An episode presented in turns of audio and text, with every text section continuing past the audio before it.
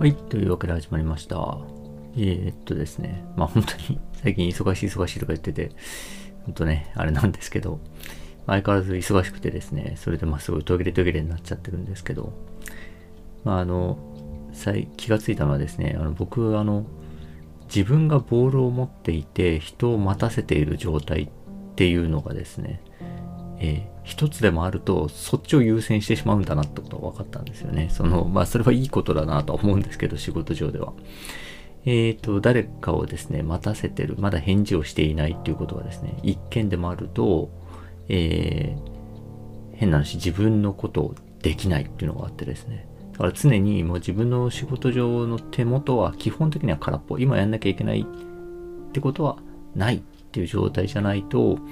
なんかですね、自由な、こうね、よし、じゃあラジオ録音しようみたいなことがですね、に、ね、この別にラジオの録音って全部合わせても20分かかるかかかんないかぐらいだと思うんですけど、その時間が取れないっていうね、なかなかこう、だからこう業務が立て込んでですね、えーすごいね、僕がこの状態をこう、世界中が I love you 状態と呼んでるんですけど、もうですね、もういろんな方向からこう、えっと、あの、あの剣、この剣、あの剣とかね、新しい剣とか、最速とか、なんかいろんなことがですね、舞い込んでくるような状態だと、なんかこうですね、あの、ラジオの録音やろうという、ちょっと精神状態になんなくてですね、なるほど、みたいなね。まあ、この毎日、これを毎日やれるぐらいの仕事量にななりたいなとは思うんですけどね、なんかバタバタとしちゃってますね、本当に。というような感じでですね、まあ本当に途切れ途切れでやっちゃってるんですけど、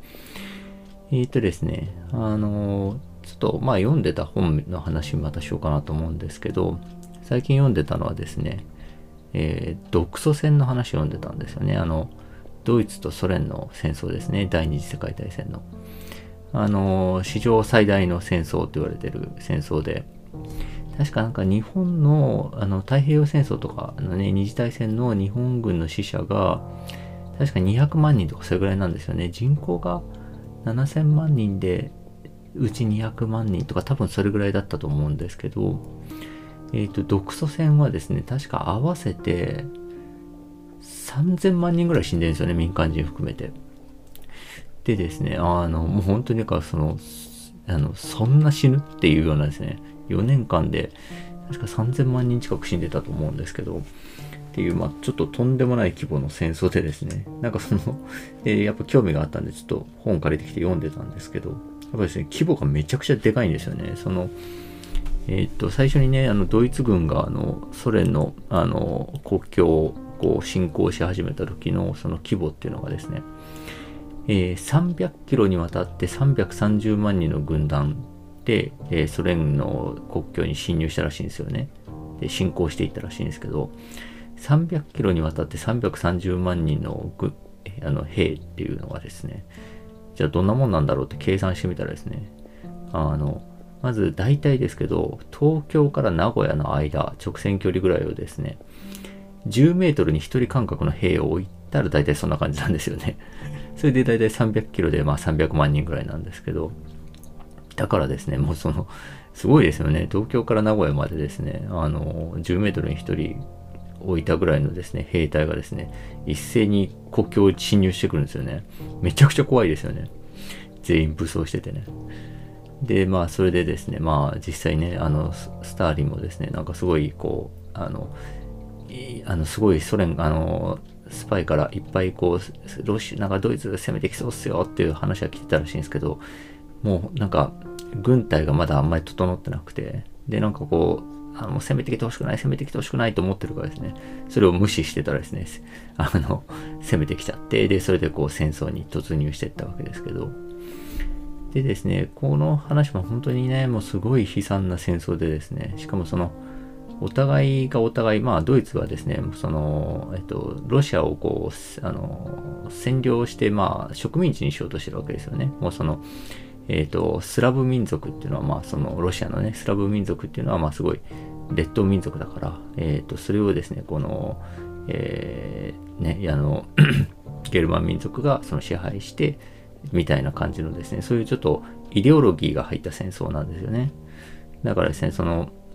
出会ってですね、さらにこのドイツっていうのがその、ちゃんと反映するために、えー、略奪をしながら、あの、繁栄というか、そのあれですね、戦争の負担が国民に来ないように、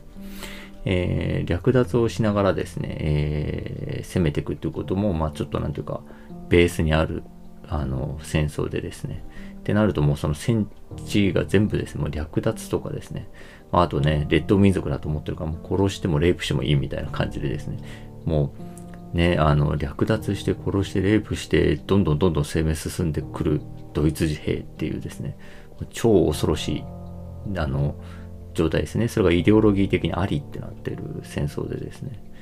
で、ソ連はですね、まあそれに対して、まあもちろん、まあ、あのね、あの、切れるというか、まあ当たり前なんですけど、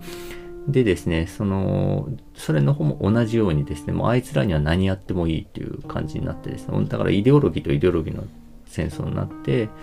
えっ、ー、と、お互いですね、まあ、捉えた捕虜の扱いはもう最悪でですね、もう死亡率何十パーセントみたいな感じで、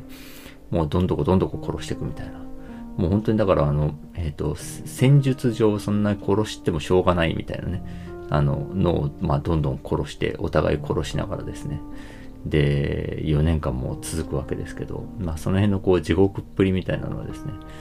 まあ、本当ちょっと想像絶してんなっていうふうには思ったんですけど、でですね、あの、この本読んですごく思ったのが、あの、えー、これですね、もうどの戦争というか、まあ、あの、まあ、まあ、そうですね、どの戦争もそうなんですけど、大体ですね、開戦当時は短期決戦で済むっていう計画が立てられるんですよね。で、このですね、独ソ戦もその例に漏れずですね、あの、ドイツ軍とかヒトラーは、まあ、いろいろけ、なんか、あの、相談してですね、これも短期決戦で行くぞみたいな。まあ、まさにあの、ドイツ軍お得意の電撃戦ってやつですよね。そのフランス軍をですね、もう一気に、あの、あのものすごいスピードで、向こうがその体制整える前に、もう、えー、やっつけてパリを占領しちゃうみたいな。まあ、あんな感じでですね、あの、ソ連にもそうしようとしたみたいなんですよね。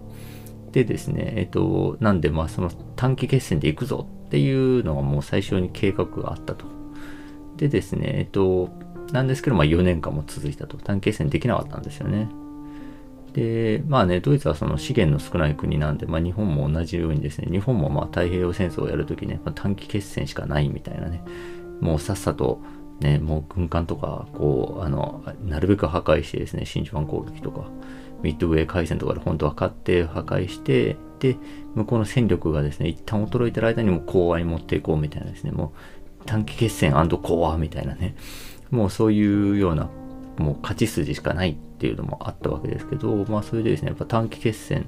で行くぞ、そういう計画だっていう感じだったらしいんですよね。で、これはですね、本当にまあさっきの太平洋戦争も短期決戦、あと一次大戦も参加した国どこも短期決戦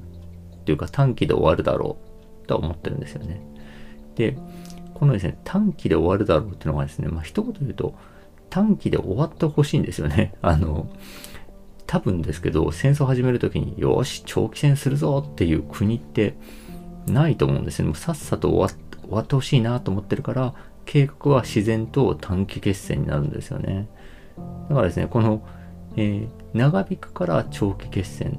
短くできるから短期なんじゃなくて、短くなってほしいから短期なんですよね。でですね、この、なんていうんですかね、この、えー、計画がうまくいかないところがですね、すごい面白いなと思って読んじゃったんですよね。その、なんでしょうね、こういうですね、あの、人間がですね、なんかをこう、あの、こういう風になるといいな、みたいな風にですね、こう、あの、考えてですね、軽く見ていくんだけど、どんどんどんどんですね、やばいことになってですね、もう手に負えなくなって地獄に陥っていくっていう状況はですね、僕あの、本とかで読む分にはすごい面白いんですよね。だから一次大戦とかもすごい面白くてですね、もうすごいその、参加者全員がですね、いやまさか、もう戦争になるとは、みたいなね。いや、ならんだろうな。なるんだ。あ、え、あ、なるんですか？じゃあ短期で、え、全然短期で終わんない。え、っていうか何人死ぬのこれ？みたいな感じですね。こうなんか、もうそこの見えない沼にこうですね、あの、全然こう、あの、ね、な舐めてたらですね、引きずり込まれてくっていう様はですね、なんかこう、教訓があって好きなんですけど、で、この独ソ戦もですね、まあまさにそんな感じだったんですよね。でですね、まあそこにさらにですね、その計画を立てるとはどういうことかっていうこともですね、やっぱすごい考えさせられたんですよね。ということでですね、まあ、ちょっと独ソ戦に見るですね、計画の話っていうのをしようと思ったらですね、まあ、本題に行く前に10分経ったんで、また続きは明日話します。よろしくお願いします。